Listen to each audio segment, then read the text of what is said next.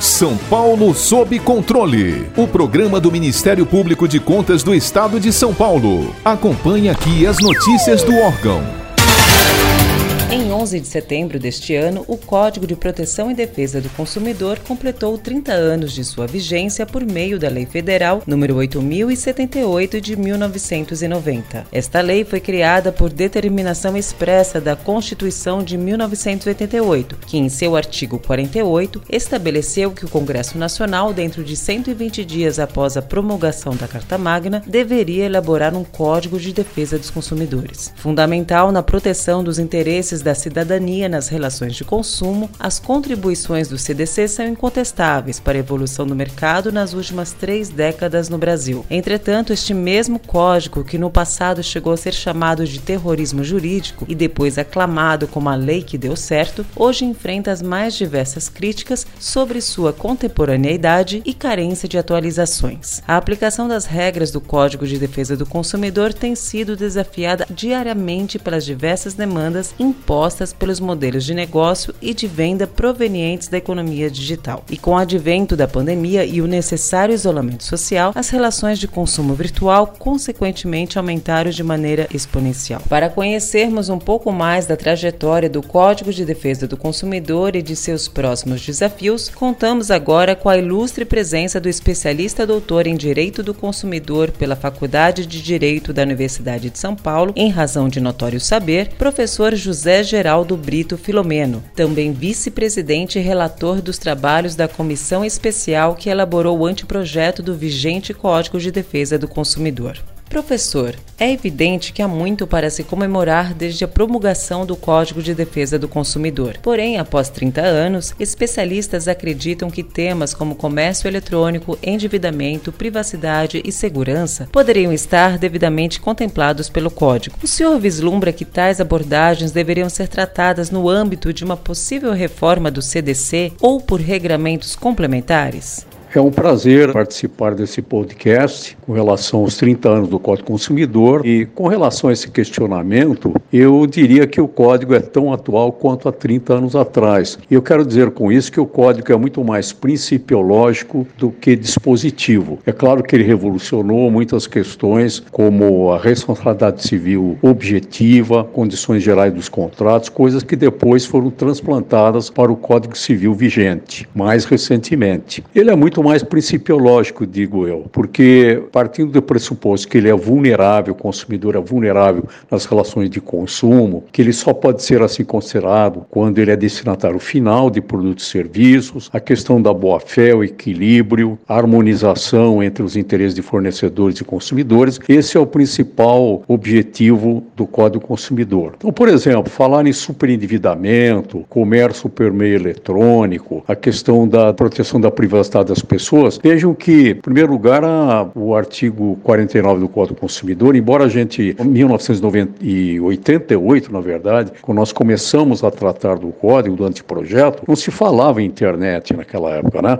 Não obstante isso, o artigo 49 fala na possibilidade de o consumidor desistir de contratos elaborados fora do estabelecimento comercial. Ora, não é nada mais fora do que o comércio por via eletrônica. Então já está lá contemplado. Com relação ao superendividamento, endividamento, aí sim há uma necessidade hoje, não porque o código não trate da prevenção do superendividamento, lá pelo seu artigo 51 e 52, mas porque o artigo 1052 do Código de Processo Civil vigente 2015, ele fala que enquanto não sobrevier uma legislação específica sobre a insolvência civil, que nada mais é do superendividamento, mas é um processo extremamente complicado e caro, então continuarão em vigor as normas estabelecidas para tal lá no Código Processo Civil 1973. Com relação à, à proteção da, da, da, individualidade, da privacidade, vejam que a legislação agora recente da Lei de Proteção de Dados Pessoais, ela não serve apenas para o consumidor, serve também para o próprio comércio, para a indústria, segredos, etc. Enfim, o código ele não está a demandar qualquer tipo de modificação. Repito, ele é tão atual quanto há 30 anos atrás. E apenas o sublinhamento é uma necessidade agora premente e já que, antes que algum aventureiro lance mão dessa questão, que o Código Consumidor então absorva essa questão do superendividamento de acordo com o projeto 3515 que está em trâmite na Câmara dos Deputados.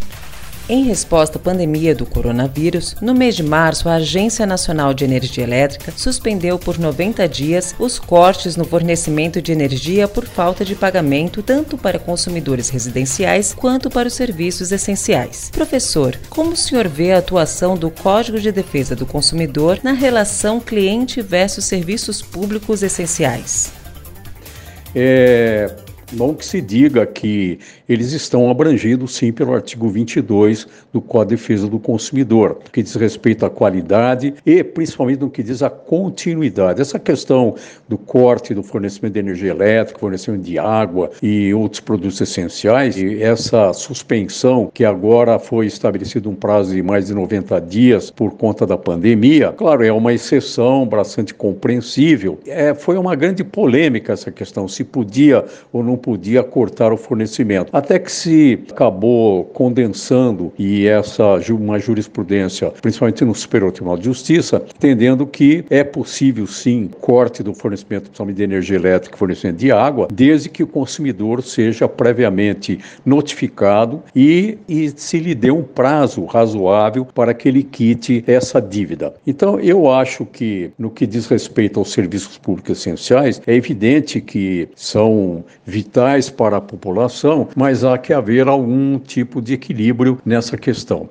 E o artigo 22 fala também da indenização que o consumidor tem direito no caso de falhas no fornecimento desses serviços essenciais. Ainda nos primeiros anos da vigência do Código de Defesa do Consumidor, houve muita resistência à lei em diversos setores da sociedade brasileira, tanto que o Supremo Tribunal Federal só decidiu em 2006 que as instituições bancárias do país também estariam sujeitas ao Código. Hoje, o senhor considera o consumidor brasileiro consciente dos seus direitos como o personagem principal da relação de consumo?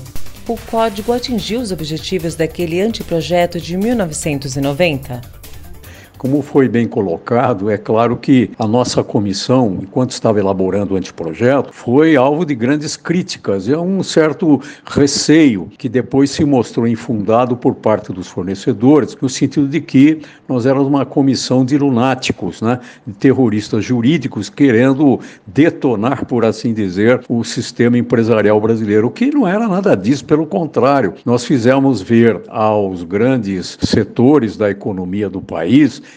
e fizemos e participamos de vários seminários e de palestras, etc. E aqui fomos convidados e fizemos ver aos empresários que, na verdade, se tratava de uma coisa muito boa para a própria concorrência leal, saudável entre eles, para que eles fossem premiados, por assim dizer, com a boa governança, com a ética e com respeito aos consumidores. Tanto isso é verdade que hoje todas as empresas, ainda não é certamente 100%, mas se preocupam exatamente com o atendimento das reclamações dos consumidores. Repito, não é ainda 100%, muitas empresas ainda têm que se adaptar a essa realidade. Hoje, ao contrário do que dizia Philip Kotler, que dizia que um consumidor insatisfeito faz nove outros insatisfeitos, hoje um consumidor insatisfeito pelas redes sociais, ele faz milhares ou quiçá milhões de insatisfeitos e faz uma publicidade negativa do mal fornecedor. E então, com relação ao consumidor em si, é claro que ele já sabe dos direitos que ele tem. Foi feita uma pesquisa há cerca de cinco anos atrás pelo Senado Federal e se descobriu que mais de 90% das pessoas consultadas já ouviram falar do Código de Defesa do consumidor. Mas é claro que ainda faltam instrumentos adequados, somente os instrumentos alternativos. Hoje se reclama muito da grande quantidade de processos judiciais em trâmite por conta das relações de consumo. São milhões e milhões. Deve haver uma diminuição disso. Não é possível a sustentabilidade de tantas demandas assim em juízo. E aí é que se fala então de meios alternativos para a resolução das, dos conflitos das relações de consumo, como juizados especiais, como próprias empresas, através de seus mecanismos de serviço de atendimento ao consumidor, a plataforma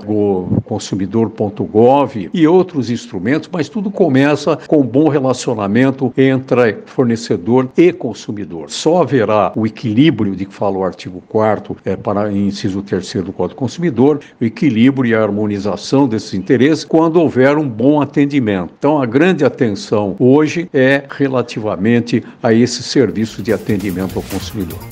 Para ficar por dentro de outras notícias do Ministério Público de Contas de São Paulo, siga-nos nas redes sociais ou acesse o site www.mpc.sp.gov.br.